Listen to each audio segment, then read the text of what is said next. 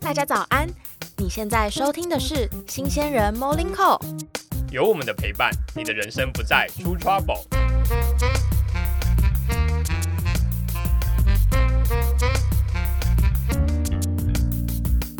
早安，早安，早安！我们今天要访问我们节目的第二位来宾，好期待哦！上一次是令的朋友德嘛，是配音产业的一些大揭秘。那这次就换我的朋友来，然后就是很巧的，也算是媒体业啊，因为毕竟我自己就是传播科系的嘛，所以我就是也会很想要知道他的工作里面的一些经历啊，或是有什么有趣，或是有什么劝退的事情。那呃，今天这个朋友呢，他来头不小。对他一开始是在蛮有名的杂志业工作，哦，然后后来跳槽到三大报。三大报，对，好厉害。但是呢，他当上主管之后，一天他就离职了。一天吗？对，所以他现在是一个就是自由接案的工作者。哦，对，那所以我们现在就来欢迎今天的来宾三千。欢迎，大家好，我是三千。对我当了一天主管，我就跑掉了。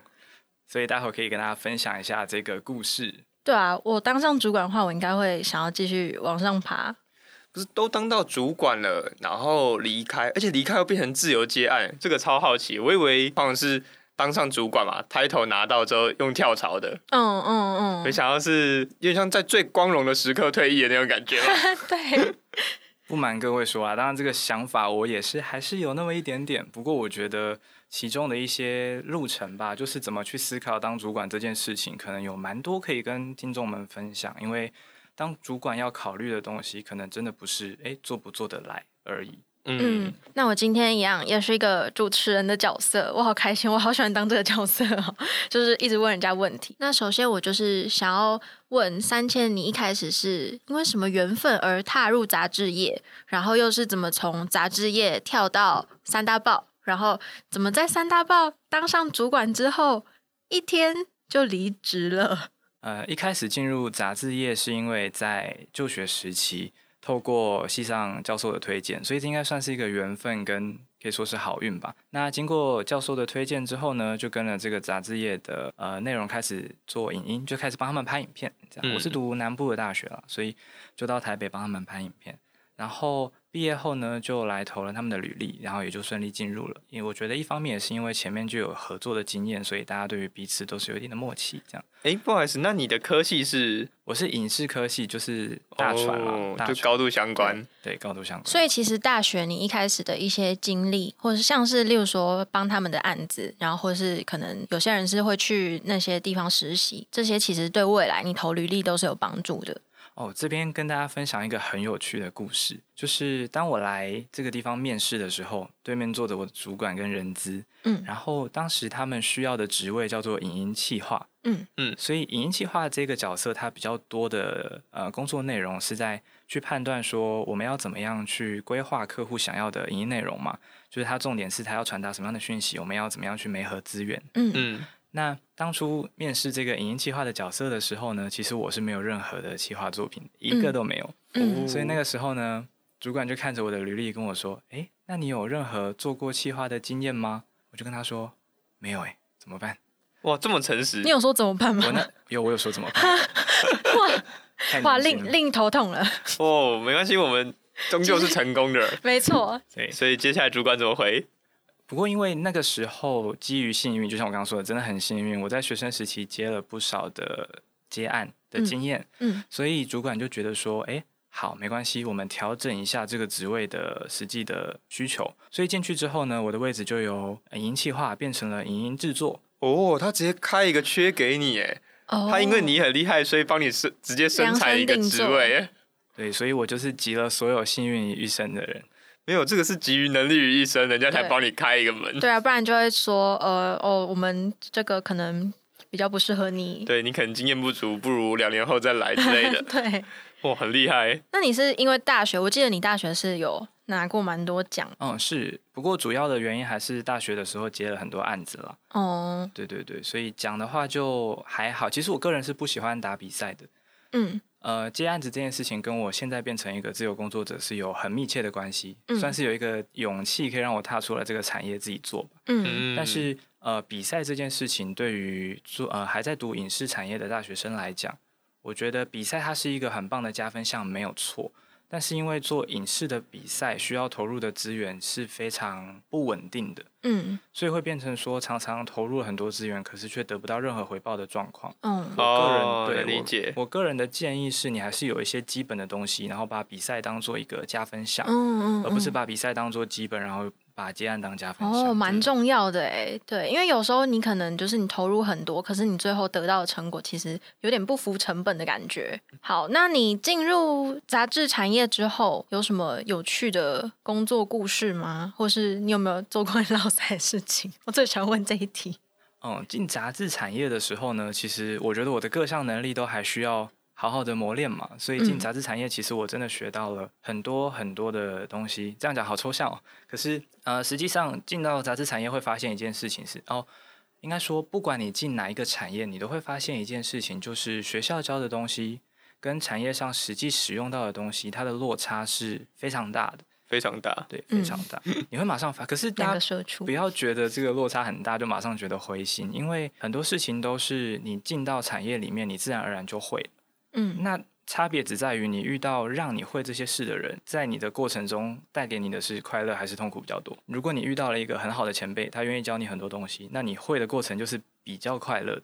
嗯，但是如果你遇到一个不愿意教你的前辈啊，那会的过程是比较痛苦，但结果都一样，你都会了。嗯，对，所以我觉得进到杂志业的这段过程，我遇到一个蛮好的前辈，他教了我蛮多东西。但问题是那个时候杂志业需要做的事情，比我想象中的影视产业。就是影视从业人员还是有蛮大的落差。我觉得很多时候我们在对内容的呃考量是更多的让步，而不是坚持。这是一个蛮大的影视产业的人，如果进公司产公司的体制里面，他会遇到的一个很大的问题。诶，那想问一下，让步的点是在于是因为成本吗？还是因为呃文化，或者是公司自己本身的的很政治倾向啊，或者理念倾向？嗯，所以跟自己本身的不符合，所以你需要让步。啊，我进到这个媒体业的时候，我觉得它比较没有明显的政治倾向。政治倾向我们可以留在待会进三大报的时候再 讨论一下。哦，好期待。对，但是我讲一个故事吧。有一天，我跟主管出去吃饭，就是在媒体业的主管出去吃饭，然后就跟我说：“哎，三千，我跟你说。”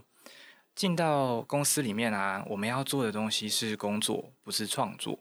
所以哦，这句话好重哦。对，工作不是创作。对，所以他说你一定要搞清楚，这些东西不是攸关于你要不要，而是攸关于客户要不要。你坚持的东西不是客户坚持的东西的话，你做再多都没有用。哦，这个就是跟那个你是走画家还是走设计师蛮像的。也不一定，设计师其实上也很想自己创作啊。对，可是有对，所以可是设设计师，你就是要根据业主的要求嘛。那画家可能是你画自己想要的东西。哦，能理解，能理解。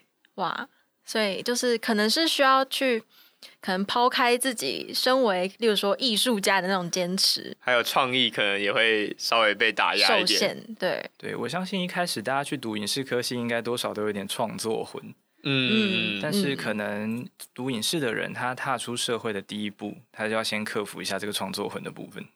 那我另外想问的就是，这个是也是我在上课的时候教授讲到的，因为我们传播学院的出来，很多人都会想要去，例如说像报道者，或是一些比较独立的那种小报，或是比较小的新创公司。那但是我们其实教授他们都会建议我们先进入一些比较大，就是可能历史比较悠久，然后体系比较完整的一些大公司去历练，然后再决定要不要出来。那你对这个就是这个建议，你是有什么样的看法吗？呃，像这个考量，我在一开始要不要进这个媒体产业的时候，其实我也跟我的指导老师有一番争执。嗯，那那个时候他跟我说的说法，应该各个呃准备进社会的年轻人可能都听过，就是大公司它有它的招牌，嗯常常会用到这个词，对不对？招牌就是有了这个招 牌，不管你今天进去待多久。或者是你就待一年嘛，一年不长吧，进去待一年，然后出来之后呢，你就有一个不错的资历，让你在找各个工作的时候都会比较顺利。嗯，这边可以来做一个小小的呃经验分享，就是会不会比较顺利？会，嗯，确实会。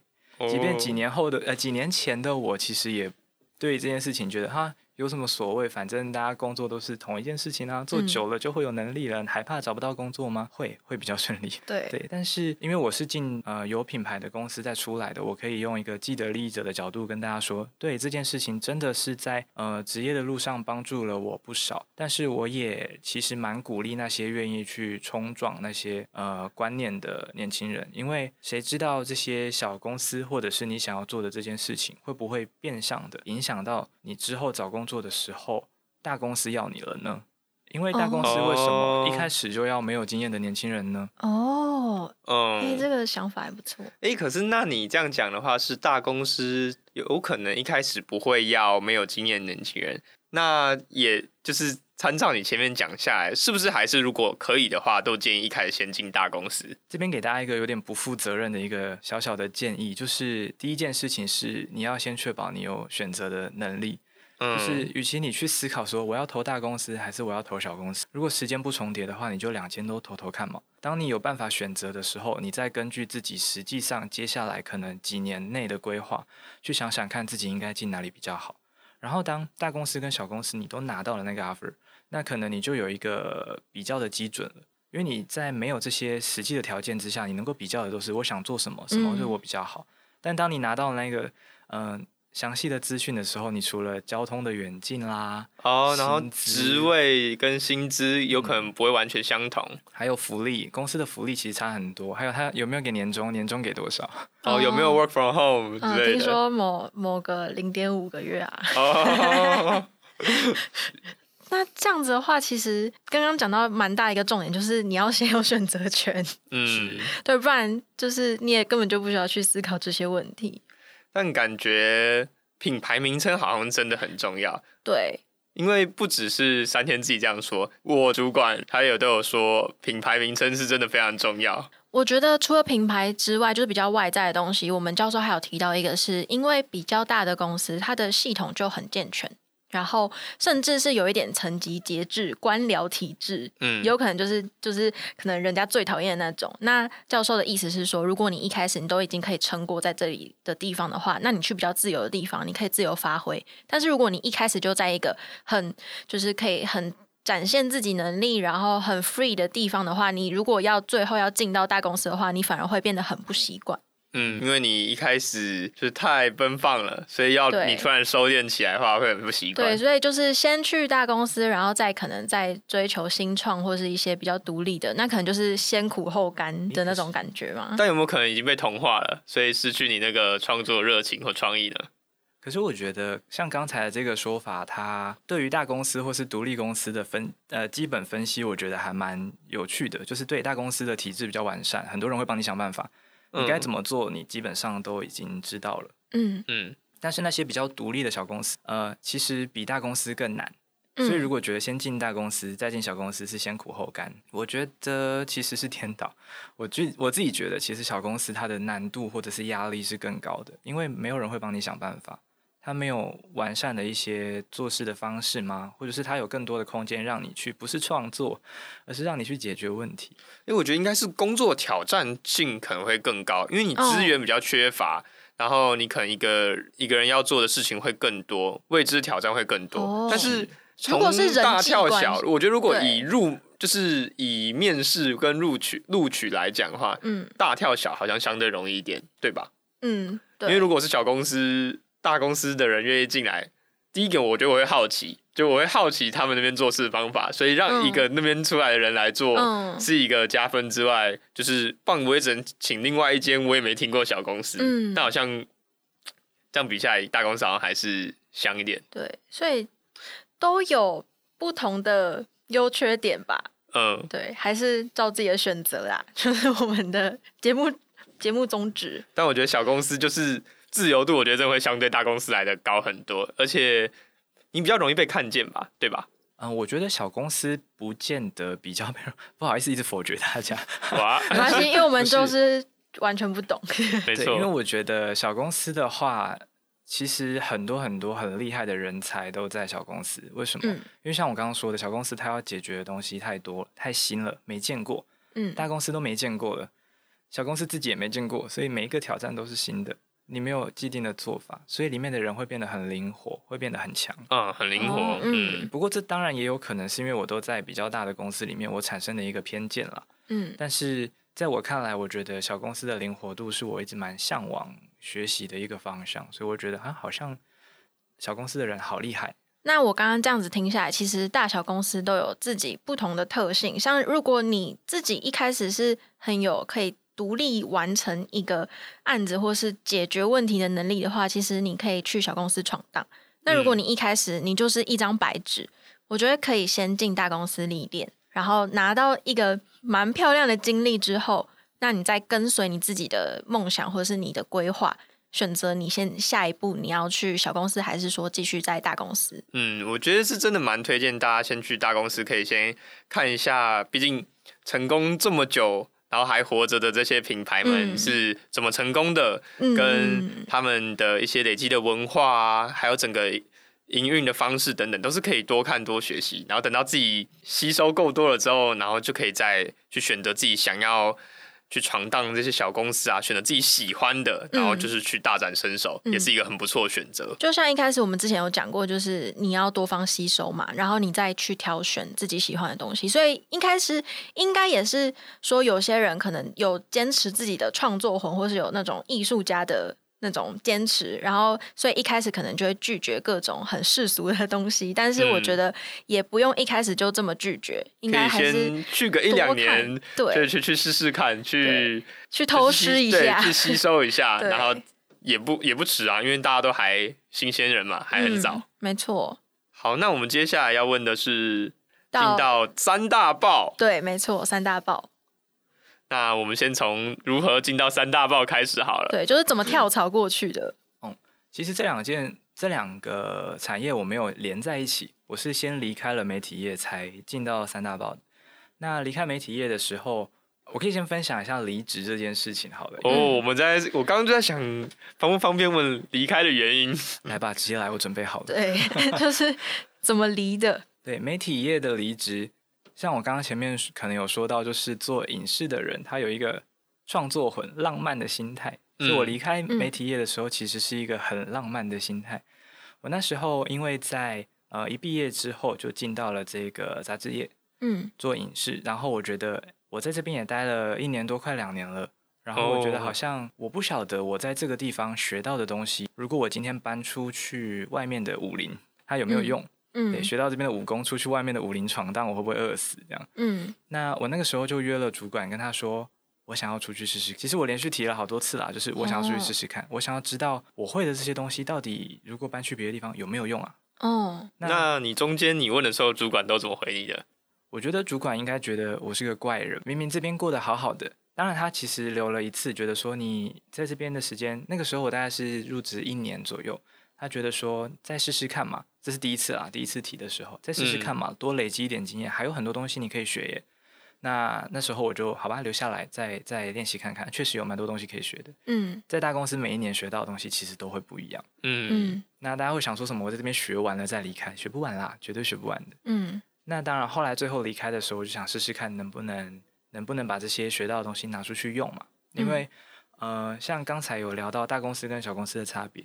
小公司你有太多灵活的机会，需要你试试看你的东西管不管用。但大公司可能没有给你那么多的机会去尝试，而且有很多的 SOP，你可能只能按照标准方式去解决问题。对，应该说你解决问题的方式也许可以有些变化，但是他们会用 SOP 的方式来检视你的成果。哦，懂。我觉得这是一个比较有的时候会让人有点挫折的一件事情，就是你觉得你很创新，你觉得你想要做别的东西，成果看起来也不错啊。但是当你被用一个标准化的流程去检视的时候，就会出了一些，就会开始出一些 trouble。嗯，那后来也就是因为这个原因，我不知道他那时候信不信啦，反正我希望他是相信。我真的是因为这个原因提了离职，然后也就离开了。嗯，然后后来就进到三大报这样。那会进到三大报的原因，是因为当初在还在杂志业的时候，我其实就已经跟三大三大报的这个部门有一些联系。啊，当然不是商业上的联系了，嗯，就是他们有一些课程会需要去教学，然后我就有去跟他们讲了一下影音的一些工具的使用，嗯，那因为讲师哎，因为三大报里面有一些我认识的人，他觉得说我可以来帮帮他们这个忙，那时候是以一个友情的身份去协助这样，那之后就觉得说，哎，既然听说我要离职了，不然要不要过来呀？我们这边做的事情其实也没有差很多哟，然后我就过去了这样，我听起来有点。招摇撞骗，有点诈骗的感觉，像江湖郎中。对，那所以哇，这样子直接转职的过程算是很顺利。对对，算是顺利。然后在三大报的面试有一题，他们问到了一个问题，我觉得很有趣，可以跟大家分享一下。嗯，就是呃，我在杂志业的时候做了一个案子，然后客户是某一个县市的政府单位，这样。嗯，然后杂志业就问说：“哎，那你跟这个客户合作的时候，你觉得他的特质是什么？就是他有没有什么啊，你可以说得出来的这个单位的特质？我觉得这个问题非常的重要，在整个面试的环节里面，我觉得这个问题算是一个小高光。就是当你在跟你的客户合作的时候，你有没有办法去分析出这个客户的特质，或者是你做的这件事情对于这整个专案它有什么样的角色在？”嗯，这可能是在面试的时候一题还蛮有趣的问题。了解你的客户是什么样的人，什么样的背景，他到底需求是什么，然后有什么是隐含、隐藏在背后的，他没有直接讲出来，但是他的需求的。嗯，对，我觉得他可能在问这一题的时候，也是想要去衡量一下你对于这整个专案的参与度是多少。然后你在参与这个专案的时候，你到底有没有真的通盘了解到你在面对的是什么样的客户？所以有点像是老师在上课的时候考你专不专心吧，这种感觉。哦，这这有点像是我研究所面试的时候，然后老师可能他不会直接问你的研究的那个研究提案的东西，他会说：“那你做这个研究提案的动机是什么？或是那你主要要解决什么问题？”就是他不会直接让你讲，可他会揪出里面可能一小个东西，然后去看你有没有真的是有没有那种。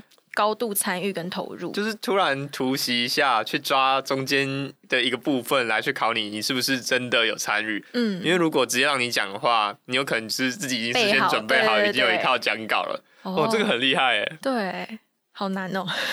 哎，那我很好奇，所以当你回答完这个问题之后，对方用人主管是非常满意的吗？嗯，对。但因为刚好蛮幸运的，这一题在我还在杂志业的时候。也有做过报告，就是因为做完这个案子之后会需要去做一个报告，所以实际上这题也是有刚好预先做了一个准备。哦，所以其实这边也是蛮推荐大家在做完一个完整的事情、完整的案子的时候，可以小小的在心里做一个复盘了，嗯，就是整理一下自己到底真的做了什么。哦，就像那个令你工作，你都会做完那个汇报，然后汇报给老板，然后老板就很开心。哦，就是主动重整一下，也方便 自己万一之后忘记了，老板问起你就不知道你自己做了什么。对，所以就像三千一样，他因为有报告过整件专案的经验，嗯，然后而且又是自己本身就是自己亲身经历参与到的事情，所以印象很深刻。那在当下一次面试的时候，当被人家问起的时候，就真能够侃侃而谈，就属于自己的事情。然后因为有报告有同整过，所以就回答更精辟了。那用人主管那一定是非常满意的。嗯，哇，那可以想见整个面试是真的非常顺利。那接下来到了踏入三大报后顺利吗？还是是实上进来之后才发现很不一样？进了三大报之后，发现它跟呃杂志业最大的不同，应该是来自于规模。像刚我们很二分法的把产业分成大公司跟小公司嘛，是。但其实大公司里面也有分可能。中型的或者是超大型的，嗯，那进到三大报之后，我就等于是从一个中型的杂志业到一个超大型的产业里面，嗯，哦，超大型的产业的差别是什么呢？就是在这整个品牌底下，它会有很多很多数不清的分公司，可以这样理解分公司，嗯。嗯，那彼此之间做的事情其实都不一样，嗯，可是明明就是同一个家长底下的孩子们，可是每一个孩子们在沟通的时候，可能用的是 email，但是这感觉。所以沟通的成本会非常非常的高，对，所以呃，这个部分是当时进去最大的一个困困惑或者是困扰吧，就是我好像跟其他的人呃很远，跟隔壁的部门好远。哦，以前在公司可能有什么问题，走一下走过去就可以，甚至抬头起来，可能同事就在你我身边。那现在可能沟通的都是其他子公司或其他不同楼层的同事，我。那可能邮件之类的就只剩下打电话。对，除了地理上的远，当然还有就是行政上。其实我觉得最大的疲惫应该是来自于行政上的远。你跟隔壁部门借个东西，你要上公文，大概这种 比喻啊，比喻或者是痛苦。对，大概是这种感觉，就会你会有很多很多的繁琐的过程。然后有很多很多的资源要调动的时候，你其实必须透过非常多层级、非常多的人。所以，其实，在媒体产业，大家会讲一句话，就说：“呃，那你做这件事情，你的公婆有多少人？你有多少公婆要服侍？”嗯，哦，第一次听到这个说法。对，因为在你的我们其实作为制作影音的人，已经是在这整个专案的最几乎要到最下层了吧？因为我们就实际上把它做出来而已。嗯，那在前面可能还有经过 maybe 企划。或者是企划在前面，可能还有业务。嗯，那业务在上面呢，是不是有相对应的部门主管？嗯，然后部门主管在外面，可能就会有公关公司。嗯，公关公司在后面才是客户。所以，我们层层叠叠，层层叠叠，我们会接触到好多人。那当每个人的意见没有经过妥善的沟通跟统合的时候，最痛苦的是谁？就是我们制作的人。嗯，也许还有 PM 吧，但就是后端越后端的人，他就是越痛苦。尤其是如果资讯传达不够清楚，或者是。传达往返的时间要很久，要等待很久的时候，哇，那非常痛苦。那你们之，因为我记得你们三大报里面是正，就像你刚才讲的，有很多的子公司不同的业务，那你们是有常常需要合作的吗？嗯，在三大报，其实大家知道，就是所谓的比较传统的媒体嘛。是。那传统媒体他们在宣传他们的内容的时候，不管你今天是什么样内容，他们其实他们的管道都是比较传统的。嗯。那呃，这些管道他们会互相利用的，首先一定会先考量他们已经握有的资源，再去开发新的资源。嗯，那当你需要用到已经握有的资源的时候，你就会需要像刚刚提到的，就需要去跟别的部门或别的孩子们沟通了。这种时候就是实际上会使用到嗯沟通过程的一个一个情境。哦。就像例如说，可能你们部门想要做一个案子，然后他可能需要刊登报纸之类的，然后你们就要可能就要去跟报社他们讲。然后可能如果你又需要传统广告看板，又要找广告部门，然后如果你们有杂志或是什么行销活动之类的，对，一般传统的，但是就是还是很多不同的分项，嗯，那就变成说需要先找完每一个单位，嗯，然后询问过后，是吗？没错没错，你就要先考量一下，你到底要跟哪一些单位沟通，而且还要看人家愿不愿意配合呢。没错，我们部门现在手上工作有点多，很忙，再缓缓。没错，你讲到重点。我说什么？我们版面不够，就我们这期已经 已经收满了。我们这期头条是某某某的，不能放你们。我不晓得你们刚刚是开玩笑还是怎么样，但你们刚刚讲到这个，就是常常会出现。哦，真的假的？我们在乱 在乱打赛，很常出现，很常出现。哇，那好痛苦。那通常你都怎么解决这些问题？嗯，所以有的时候人力不足这件事情是很常发生的，所以有的时候呢，就会出现外包这件事情了。嗯嗯，你虽然是你虽然是公司嘛，但是公司里面的人已经没有办法处理完你所有的需求，所以我们就会把需求外包给一些。外发的厂商，嗯，但我们也不是说这个东西发过去就就都出去了，嗯，实际上我们内部还是会需要有一个窗口来去跟这个外发厂商沟通，嗯，那所以我们刚才那漏漏等的公婆清单，现在要再多一个外发厂商在最下层，哦，而且还要拿捏顺序，外跟内还是有差别的，只要有一个小跟动，你就是牵一发动全身呢，对，而且有可能争到最后又有人中途退出或中途加入，有没有可能这种情况？嗯，这种情况是比较少啦，因为大部分的合约，大公司的合约都会定的比较明确一点，对，所以这是好事，在保障上是好事。但是不好的地方就是，嗯，制作的过程常常会有各种各样想不到的事情发生，有时候可能是天气，有的时候是受访者，尤其是前阵子疫情，嗯，疫情一发生，不会疫情发生这段时间做影音的人该怎么办？我们没有办法到现场去拍它了，所以那个时候冒出了好多线上用视讯镜头拍摄，或者是记录线上会议的方式做做影片。嗯，美其名是过渡一下这个这个艰难时刻啊，但实际上对于影音的工作者来讲，这是蛮痛苦的一件事。这个品质应该会蛮差的吧？没错，可是当然就是讲直白一点，就是钱嘛。你投入越多的资源下去，你就可越可能把品质提高。嗯，但是这边又要提到大公司，他们其实。刚才有说，每一个环节你要请钱，你也可能会需要经过好多好多的考量，好多好多道门。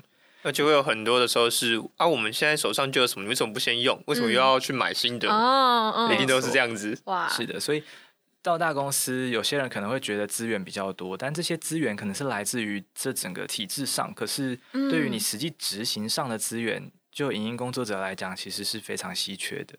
哦，那你在三大报工作多久之后晋升主管？嗯，呃，我在三大报工。工作整个时长大约是两年，嗯，那因为我当了一天而已嘛，所以大家可以理解，我大概就是在最后半年的时间在主管的爬升期这样，嗯，那那个时候因为有很多问题会需要协助处理，所以那个时候就。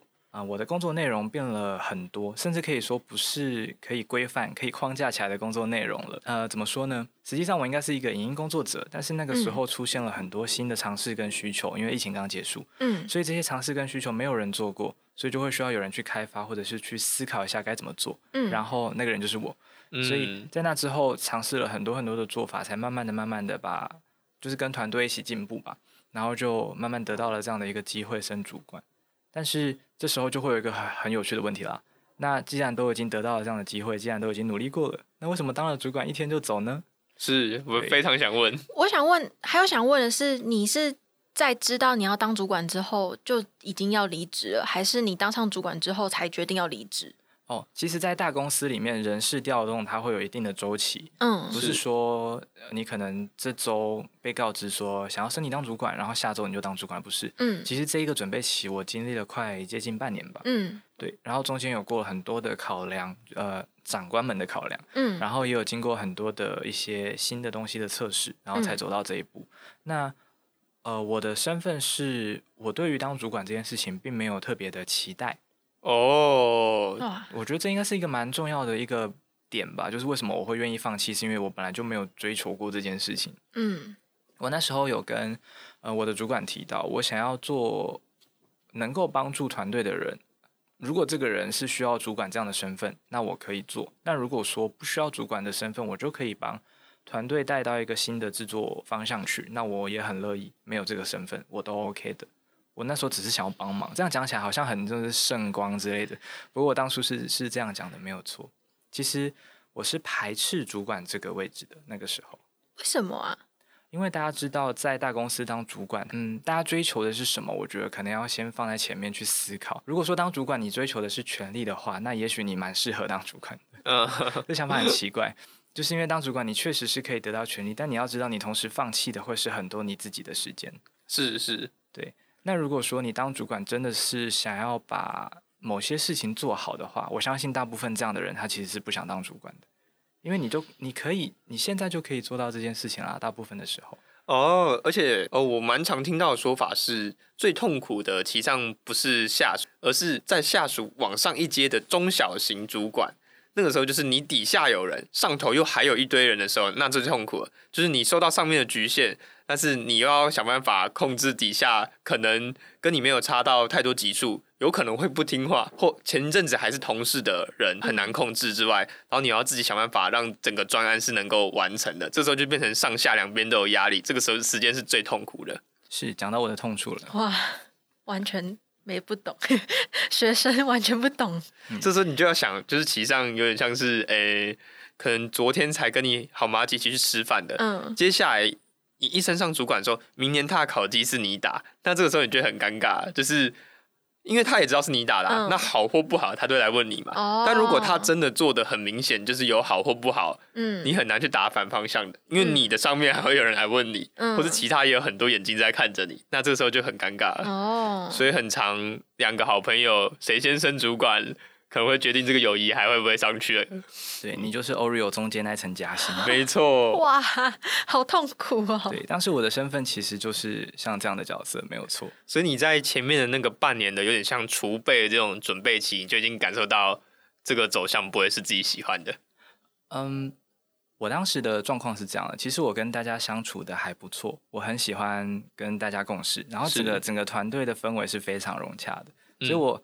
哇，我真的是一路好幸运哦！但到最后出现了一些呃，主导我离开的主要原因，是我开始发现，我处理的事情更多是我处理不来的，我处理的事情更多是人而不是事。嗯，对我，当我需要安抚人而大于把事情做好的时候，那我会觉得我好像不适合这个位置，我好像应该让更会处理人的人来做这件事情。非常能够理解，对你有点像就是你是一个专业打手的角色，但是当升上主管的时候，可能要的不是一个专家，而是一个。能够牺牲自己本身事情而去控制跟平衡其他事情，还有沟通的人，他变成说你需要承担的行政类的事事务或沟通类的事务会更多，而你自己单一专注在你原本很拿手、很可以控制跟发挥的专项上就少了一些。然后一来是可能自己会觉得没那么有趣，嗯，然后二来就是压力又倍增了这样子。确实，而且最糟糕的状况下，还是当时我发现，在我以上的这些长官们，他们彼此之间是没有共识的。他们对于接下来该怎么做，他们其实并没有一个明确的方向或共识。然后他们就会跟你说。那你告诉我们吧，你想想看，你觉得我们以后该怎么做？但其实我觉得，像这样的方向性的问题，真的不应该落到底下的主管或者是甚至是员工身上。嗯，对，他没有给你一个方向，然后全部要你自由发挥。但是在一开始的初阶主管身上是很难做到的，因为有点像你这样子，等于也要猜大老板们的心嘛。因为他们嘴上说，哎，你讲讲看你发挥，但其实上可能自己心中各个各有自己的底，但只不显底牌给你看。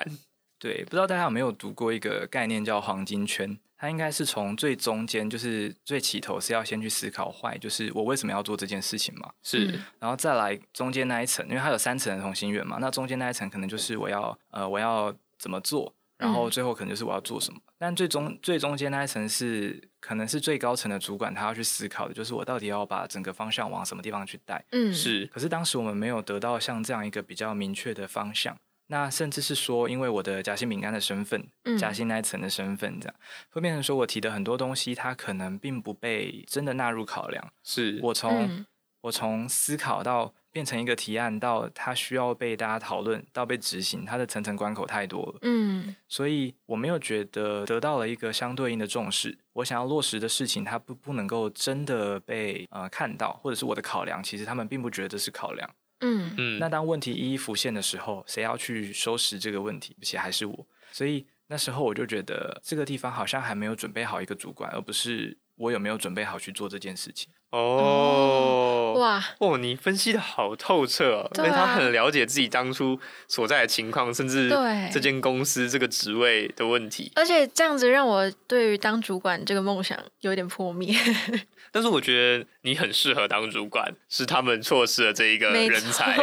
我可以跟大家推荐有一本书叫《管理的常识》，这本书非常棒，就是它里面讲了很多做管理者他应该要具备的一些呃素质。那它里面有提到一个好的下属，他是要帮助你的主管去成功的。那他的成功可能就是在他想要做的那个大方向上。嗯，那一个好的主管也同样的，你是要分别的去帮助你的下属们成功。嗯，那他的成功可能就是来自于。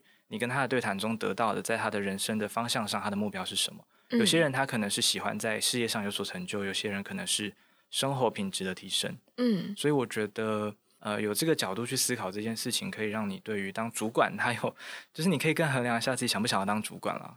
对，哦，哦，我刚刚查一下，管理的尝试应该是作者吧，陈春花。然后它是一个绿色的封面，然后写着“管理的尝试，让管理发挥绩效的八个基本概念”。哦，好，有兴趣的听众可以再去找来看看。我应该我应该会买。我们应该把发票寄到那个出版社来。我们在这边帮他打广告。没错。所以这样子听下来，我想要问一点比较八卦的问题。就是 那间公司是不是主管们有一点勾心斗角？听起来有内斗的感觉。对，我相信大家应该有八成出来都会发现，哇，公司里面大家的小圈圈比在学时期还严重好多哟。哦，那这样子就是因为刚刚你就是讲说，变成说你上面的主管自己就没共识，然后你很难做事，所以那就是除了这些之外，就是那些他们的勾心斗角，还有没有什么比较严重的影响？嗯，在一个大的部门底下，其实通常都会分好多好多的小小的组。那每一个组，照理说，它在规划的时候，它的运作的本质都不一样。可能这个组它是业务组，嗯，那可能这个组它是可能企划。举例了，那他们的对应的工作内容，照理来说应该要是不一样的。但是很多公司因为它的资源分配不均，或者是因为它进来的可能很多公司可能是因为它的资源分配不均，所以导致于他们在做事的时候没办法得到充分的帮助，所以他们就会开始发生一件事情，就是反正割据，可以这样理解。哦，然后争夺资源跟互相有点恶斗的感觉。对，还有像是如果你今天有一个同学，你需要跟他做报告，然后你每一次去跟他沟通的时候，你都无功而返，或者是每次跟他沟通的时候，你们就吵架。那你下一次还需要跟这个同学做报告的时候，你心里会不会想：哎呀，我可不可以换一个队友？哦哦，那这件事情在公司也会发生。那他的队友会换到哪里？可能就会换到外发厂商。我开始找别人做这件事情，多花一点钱没关系，因为沟通的效率更高。嗯，我可以做，我可以把整个专案做得更顺利、更完善。我干嘛一定要找自己人？可是这个时候就会开始出现问题啦。上面的人就说：“嗯，我们自己有人，你为什么不用？”嗯，呃，而且对方可能也会不开心。对，可是他就会开始把一些利润比较少的，或者是更难做的，或者是我有这个需求，但是我没有这个预算的案子给自己这个需求，但没有这个预算，哇，好真实。对，看想到好多梗图啊。对，哇，所以就是这些，就是有点像是离职的导火线们。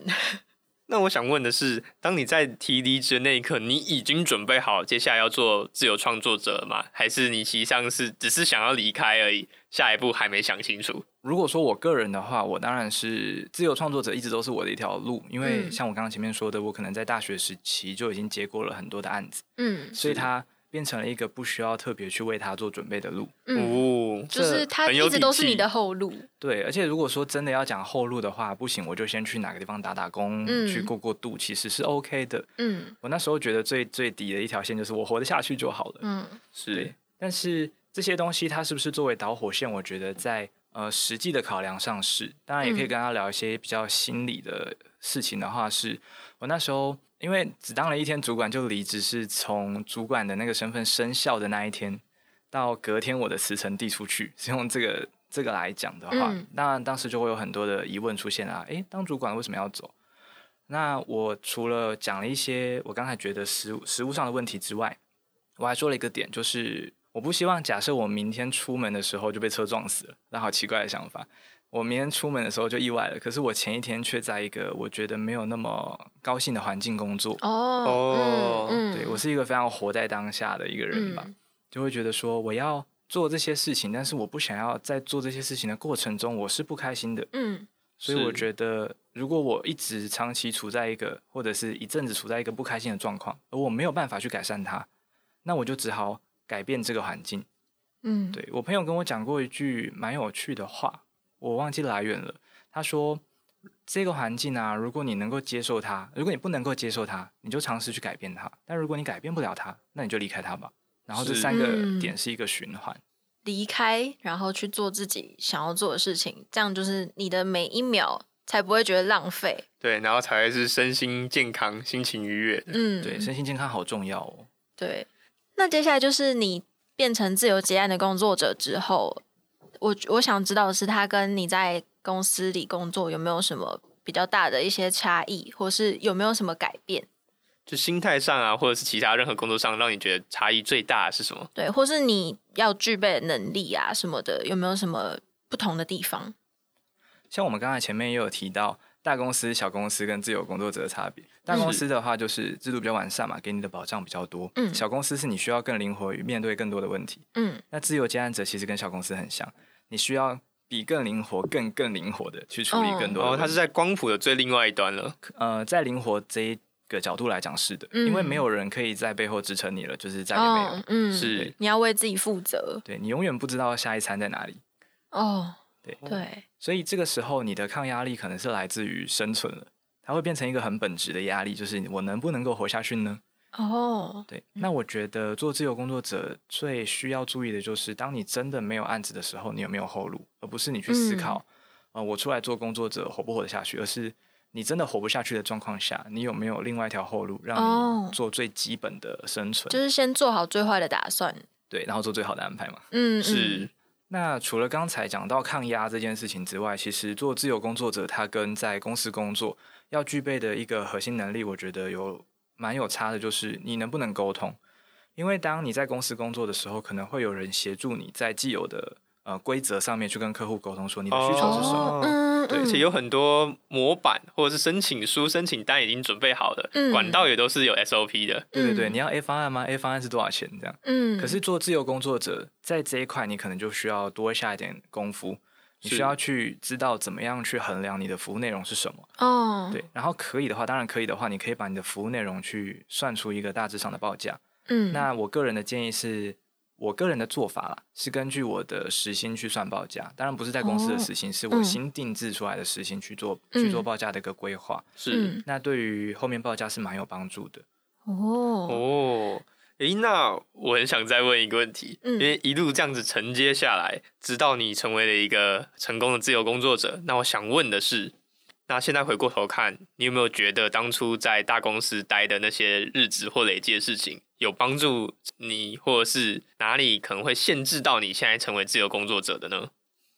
嗯，我觉得帮助的话，真的有有一个点是帮助非常大，就是我现在大部分的客户其实都还是来自于我工作时期认识到的人，哦，就是人脉啊。对，人脉这件事情，不管是选学校。还是选工作，嗯，都好重要，嗯，对，这些人当他们可能在原公司，后来又四散到不同的公司去，因为大家也会离职嘛，是。四散到不同公司去的时候，又让我接触到了不同公司的客户，嗯，所以它就变成一个像蜘蛛网状或是辐射状不停往外扩散，让我接触更多人的方式，是对，然后还有当自由工作，这点我还没做好，但是就共勉之，就是当自由工作者，多去户外走走，多去认识新的人，不要排斥可能的机会。那这样子一路访谈下来，我想要请你给我们的听众们一段你的肺腑之言，或是一句话，或是一段话都可以。我觉得，当你在选择未来的路线的时候，更除了向外探索之外，更多的你要向内探索，因为别人的建议是你唾手可得的东西。很多人给你很多的建议，你可以把这些东建议盘起来，然后找出一个最好的解答，没有错。但这个最好的解答始终。不见得一定是最适合你的，所以除了向外探索之外，你还是必须要向内探索，思考一下你能不能够接受这件事情。你可以在一间很棒的公司，但过得很痛苦；但你也可以在一间很痛苦的公司，但你过得很快乐。所以向内探索也是很重要的。哦，感谢。对啊，这个是一个很温暖的建议。没错，大家就是要保持健康，心理健康跟身体健康都要。哎，那不问一下。你现在出来做自由工作者后，你开心吗？好开心啊！好羡慕喽。那我所以有听到想要追寻梦想的听众，可以赶快。我的梦想就是不工作。好，那我们今天这一集就。差不多到这边结束。如果有什么问题的话，都可以在我们的 IG 留言，或是寄 email 给我们。我们会再传给三千。没错。那如果喜欢我们节目的话，记得给我们五星好评。如果有任何问题的话，也可以都可以透过粉砖或者是 email 来联系我们。好，那我们因为我们已经是第二个来宾了，所以我们现在要建立一个习惯，就是我们最后都要让来宾来一起完成我们的结尾语。那所以就是三千，你等一下就是说新鲜人 Morning Call，然后我们就会说我们下次见，拜拜。要跟我们一起拜拜。对，好，新鲜人 Morning Call，我们下次见，拜拜。